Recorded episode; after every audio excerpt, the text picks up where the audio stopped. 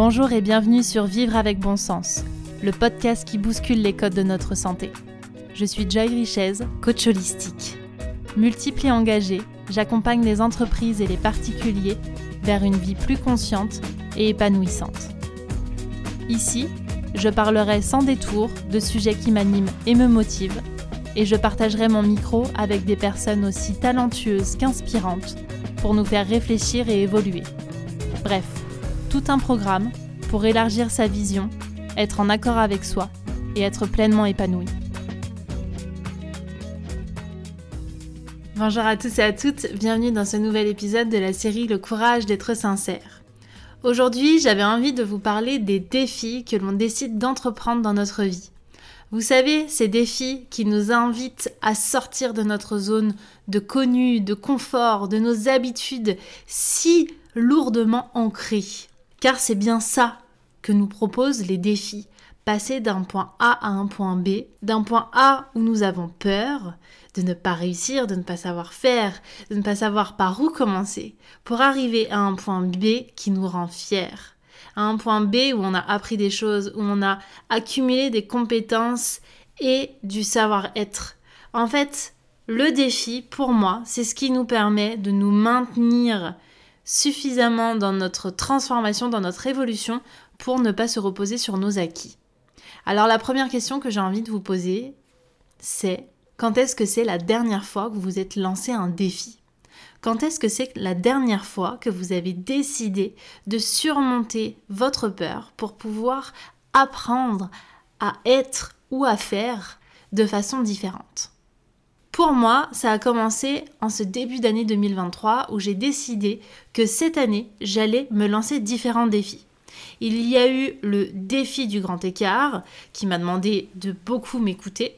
Il y a eu le défi brique qui m'a demandé de m'exposer et d'apprendre à faire. Le défi du procès du siècle qui m'a demandé de m'exprimer. Et il y aura des défis en veux-tu, en voilà, au cours de cette année car vous le verrez, mes conclusions sont plus que bénéfiques et j'ai envie que dans mon quotidien, le défi fasse partie intégrante de ma routine. Pour commencer, je voudrais rappeler que les défis sont propres à chacun. Là où je vais me défier moi, vous, vous n'aurez peut-être pas besoin de le faire. Et vice versa. C'est-à-dire que c'est pas un concours de celui qui va se défier le plus et c'est pas un concours de celui qui aura le plus beau défi. Je crois qu'en fait, il faut revenir à une certaine humilité et comprendre qu'il y a des choses que l'on ne sait pas faire et il y a des choses que l'on doit encore apprendre à faire et que ce n'est en rien un mal. Déjà, c'est la base pour moi de comprendre que la comparaison doit se faire entre nous et nous. Et je vais l'évoquer dans les différents défis que j'ai pu entreprendre c'est hyper important de comprendre que on n'est pas dans une compétition avec l'extérieur. Mais on peut plutôt se dire, ok, si j'ai envie de réaliser telle et telle chose, il va falloir que j'opère depuis un autre espace qui n'est pas celui du je me compare. La première chose que j'ai compris avec les défis que j'ai entrepris, c'est que la motivation ne suffisait pas. Parce qu'en fait, dans chaque défi, dans chaque projet, dans chaque envie que l'on va entreprendre, il va y avoir des phases. La première phase, c'est la phase d'excitation, celle qui vraiment nous porte, où on sait qu'on va s'investir à 100%, où en fait le fait d'être engagé, bah, ça nous permet d'avoir une certaine loyauté, soit envers la personne avec qui on s'est engagé, soit envers nous-mêmes. Et on croit à ce moment-là que rien ne va nous arrêter, qu'on va pouvoir aller au bout sans problème. Selon la durée du défi, ça peut être effectivement le cas. Mais si vous commencez à entreprendre des défis plus ou moins longs pour pouvoir finalement créer de nouvelles habitudes, donc que ce soit des défis de 21 jours, des défis de 3 mois, des défis de 6 mois ou des défis d'un an, ou même plus bien sûr, eh bien là, la motivation ne sera pas suffisante et surtout la motivation ne sera pas toujours au rendez-vous. Et ça, c'est vraiment un axe que j'ai envie d'ouvrir avec vous, c'est-à-dire que le fait de comprendre que dans la vie et dans un défi, ce n'est pas le seul élément primordial à avoir. Ça permet déjà de revenir à un certain niveau et de prendre en compte que oui, il va y avoir des obstacles. Couplé à la motivation, il va falloir une certaine discipline.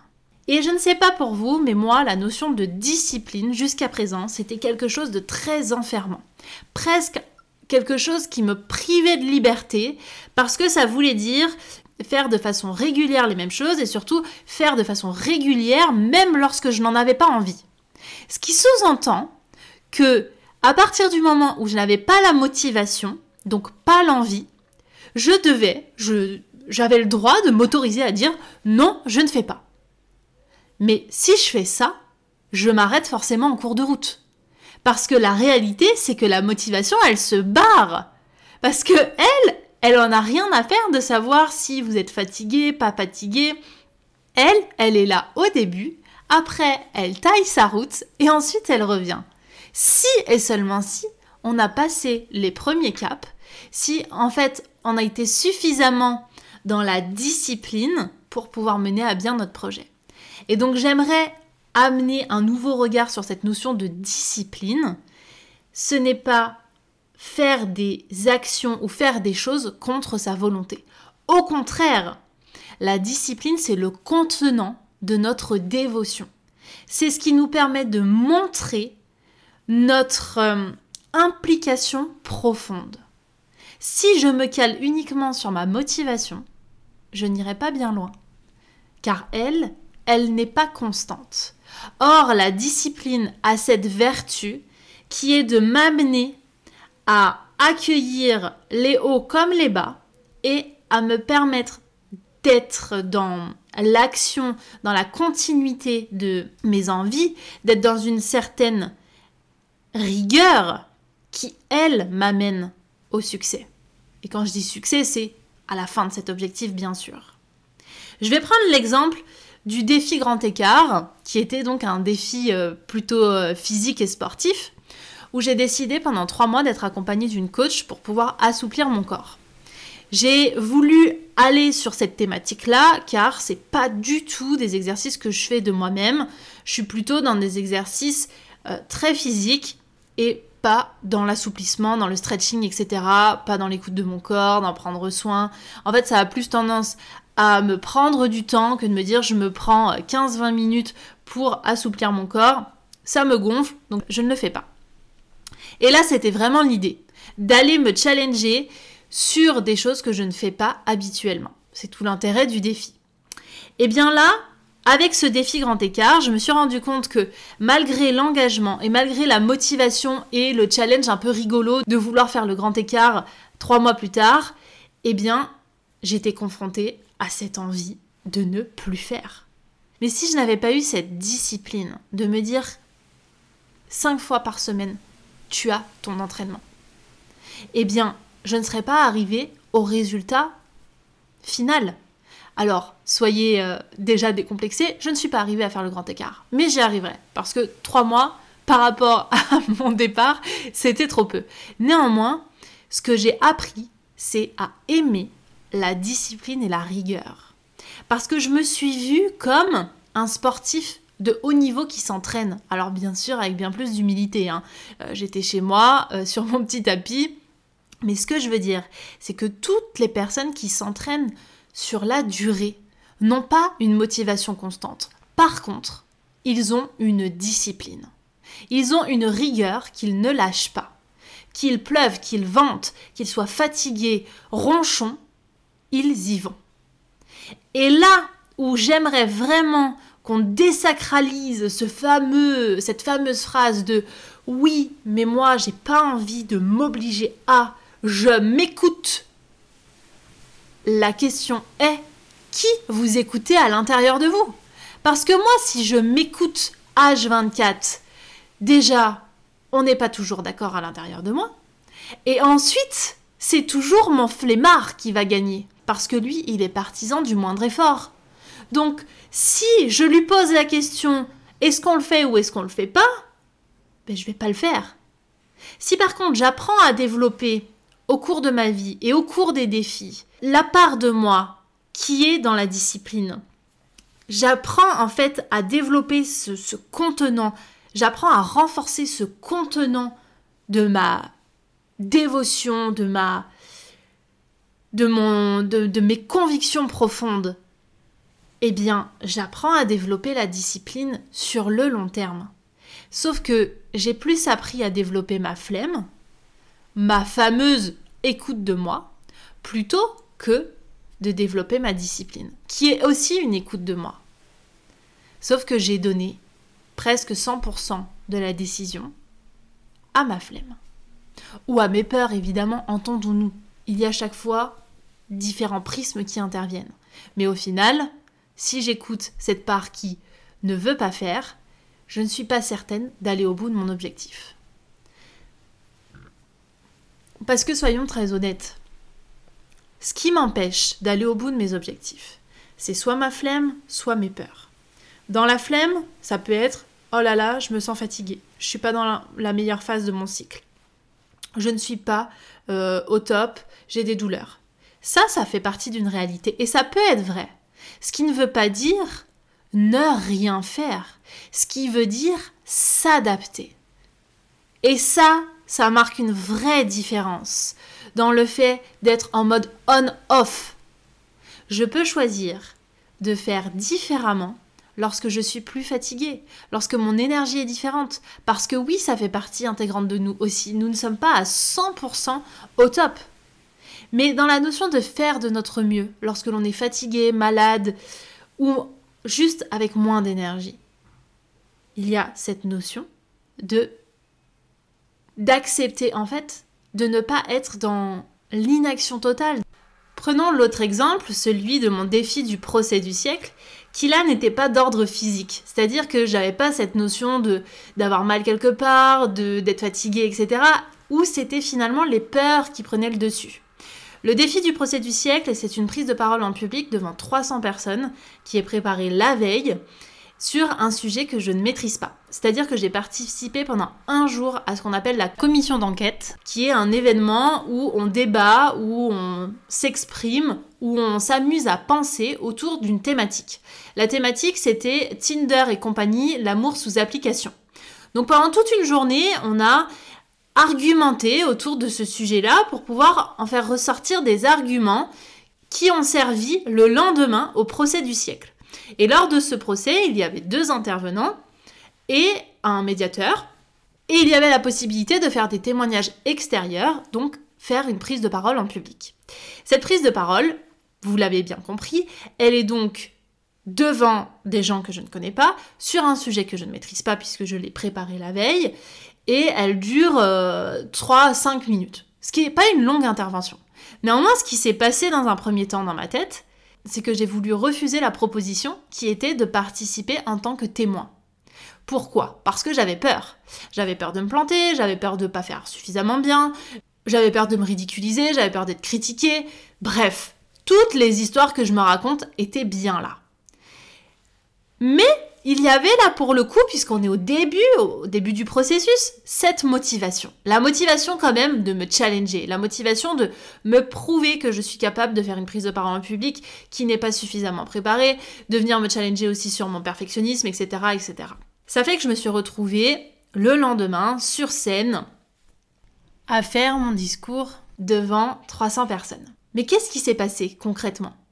Eh bien, j'ai surmonté mes peurs. Bien sûr que j'avais les jambes qui tremblaient, les mains moites, la boule au ventre, parce que ça, ça fait partie intégrante de ma réalité. Sauf que là, je me suis dit, ma rigueur, elle, elle est d'aller au bout du processus. Elle n'est pas de dire aux personnes qui ont organisé ça, je monte pas sur scène. J'ai trop peur. Non, j'apprivoise, j'entends cette part de moi. J'essaye de la comprendre. Et j'essaye aussi de comprendre ce qui se joue en fait à l'intérieur de moi et pour moi. Et ce qui se joue à ce moment-là, c'est simplement une peur de me sentir rejetée. Une peur de me rendre compte que je suis pas capable de le faire. Et la question que je me suis posée, c'est qu'est-ce qui peut arriver de pire? Qu'est-ce qui peut arriver de pire dans ce cas-là? Que j'oublie mon texte?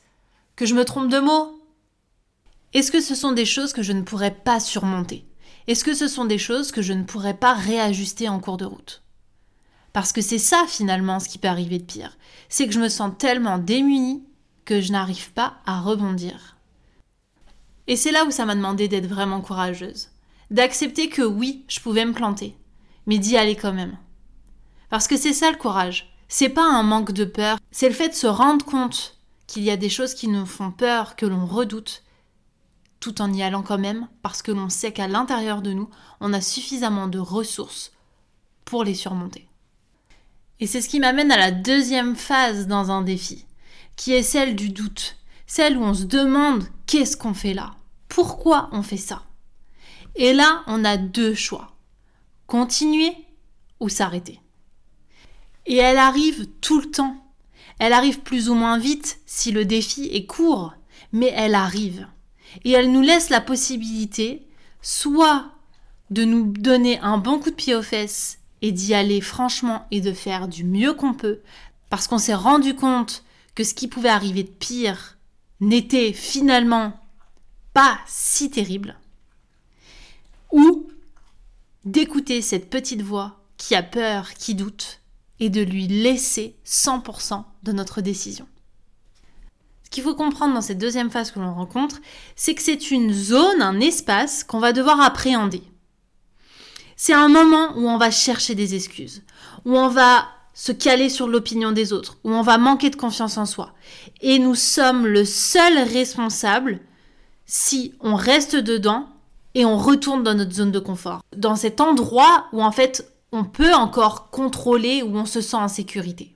Parce que ce qu'il ne faut pas oublier, c'est qu'après cette zone du doute, de la peur, du manque de confiance, il y a la phase d'apprentissage celle où on commence à acquérir de nouvelles compétences, on agrandit notre zone de connu, notre zone de confort, où en fait on fait face aux défis et aux problèmes, où on décide de s'adapter pour pouvoir aller de l'avant. Et c'est comme ça qu'on crée la dernière phase, qui est pour moi la phase de croissance, où on atteint un certain objectif qui nous amène à un autre objectif, où on peut décider de passer des caps, où on peut décider de se fixer des nouveaux challenges pour justement agrandir au fur et à mesure notre confort. Parce que la réalité, c'est qu'on s'arrête toujours à cette zone du doute, à cette zone de la peur, où il n'y a plus la motivation ou si on n'a pas cette discipline, cette rigueur qui est suffisamment installée, en tout cas suffisamment acquise de par les euh, expériences antérieures, on ne passe pas dans la zone d'apprentissage et on ne passe pas dans la zone de croissance non plus. Ce que j'ai appris à travers mes défis, c'est que chacun allait compléter les autres. Ce que j'ai appris grâce au défi grand écart et au défi du procès du siècle, c'est que je pouvais appréhender cette zone de doute. Je pouvais essayer de la comprendre. Ce qui m'a amené au défi suivant, qui est le défi brique, qui était proposé par Valentin Decker et Kylian Talin, c'est-à-dire créer du contenu pendant 21 jours pour les réseaux sociaux. J'ai décidé de me challenger sur le fait de créer 21 vidéos à mettre à disposition sur YouTube. Je ne savais pas, parce qu'on a tendance à oublier, que j'allais repasser par cette phase de doute par cette phase de questionnement, par ce manque de confiance et par toutes ces injonctions qu'il y a à l'intérieur de moi. Et je me suis rappelé. Je me suis rappelé grâce au défi précédent. Et lorsque j'ai rencontré cette phase où j'avais le choix entre continuer ou arrêter, je me suis souvenu que derrière, il y avait les apprentissages et la croissance. C'est arrivé au tout début du défi, au bout de la 4-5e vidéo, où j'ai eu envie de tout arrêter parce que J'étais fatiguée, j'avais pas envie d'avoir justement cette rigueur au quotidien, de faire des vidéos, et donc je me suis trouvé des excuses. Et j'en avais plein. Mais vous savez ce qui a pris le dessus? C'est le fait de savoir que derrière, j'allais apprendre plein de choses. Une fois que j'ai continué ma route et que j'ai continué à faire mes vidéos et que je les ai publiées en me disant en fait, je ne perds rien à le faire. Ce qui peut arriver de pire, c'est que j'apprenne. Et ce qui peut arriver de mieux, c'est que j'évolue grâce à cette expérience. Ce qu'il y a à lâcher pour moi dans le cadre d'un défi, c'est cette envie de tout contrôler. C'est cette envie de faire parfaitement. Et c'est ce qu'on retrouve dans notre zone de confort, cet endroit où on se sent en sécurité, parce que l'on maîtrise les choses, parce qu'on les connaît, parce que ce sont devenus des habitudes. Dans le cadre d'un défi, cette zone de confort, elle interviendra avec le temps. On deviendra familier avec ce que l'on a entrepris au début. Ça demande vraiment d'accepter d'être débutant, voire parfois mauvais, pour pouvoir accéder à cette zone de croissance. Parce qu'en fait, si on refuse de sortir de cette zone dite de confort, Ça veut dire qu'on accepte que rien ne change. Parce que si on fait tout le temps la même chose, si on ne vient pas se challenger sur ce qui nous fait peur, sur là où on a des doutes, on ne pourra jamais progresser. Chaque défi va nous permettre d'affûter notre discipline et que cette discipline devienne joyeuse, devienne porteuse. Et ça nous permettra de ne plus la voir comme une contrainte. Chaque défi va nous permettre de développer notre confiance en nos compétences et en nous-mêmes. Tout comme chaque défi vont nous permettre de développer notre courage. C'est en pratiquant que nous allons développer ces vertus. C'est en étant dans l'action que l'on va déployer nos ressources et nos compétences. La différence entre quelqu'un qui se challenge régulièrement et quelqu'un qui se challenge une fois tous les dix ans parce qu'il n'a pas le choix, c'est qu'en fait la zone de doute et de peur est beaucoup plus courte chez quelqu'un qui a l'habitude de la rencontrer. Quelqu'un qui commence à la cerner, qui sait exactement qu'est-ce qui se joue à l'intérieur. Et là où il va falloir s'adapter, contourner, se réinventer. Prenons l'exemple de Mike Horn, cet aventurier qui se défie à chaque exploration. Maintenant qu'il a acquis de l'expérience, il sait ce sur quoi il peut tomber, il sait les doutes qu'il peut avoir, il sait les endroits où il peut avoir peur. Mais le fait de s'être défié régulièrement et d'avoir rencontré des obstacles, des problématiques et de les avoir surmontés et appréhendés, ça lui a permis de développer sa force. Prenez un aventurier qui n'a jamais fait d'exploration. Il va redouter sa première nuit dans la jungle. Pour la simple et bonne raison qu'il n'a pas appréhendé cette zone de peur, cette zone d'inconnu. Notre vie est une aventure. La vie est une exploration à elle toute seule. C'est à nous d'être responsables de nos apprentissages, de notre croissance. Nous sommes les seuls à pouvoir nous sortir de notre confort douillet et sécurisant.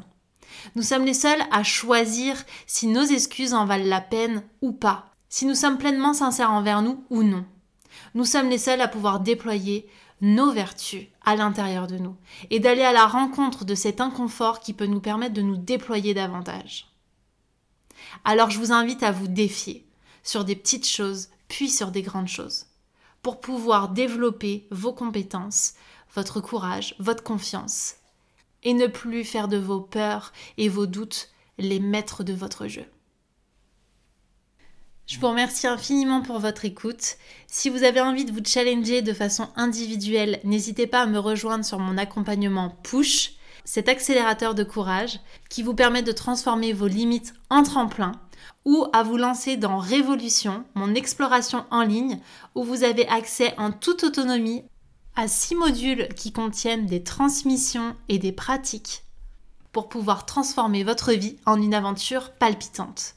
Que ce soit votre vie personnelle, professionnelle, relationnelle, toutes les thématiques peuvent être abordées. Je vous donne rendez-vous très vite pour la suite sur ce podcast. En attendant, si cet épisode vous a plu, n'hésitez pas à le partager, à laisser un commentaire ou une note de 5 étoiles sur Apple Podcast. Prenez soin de vous.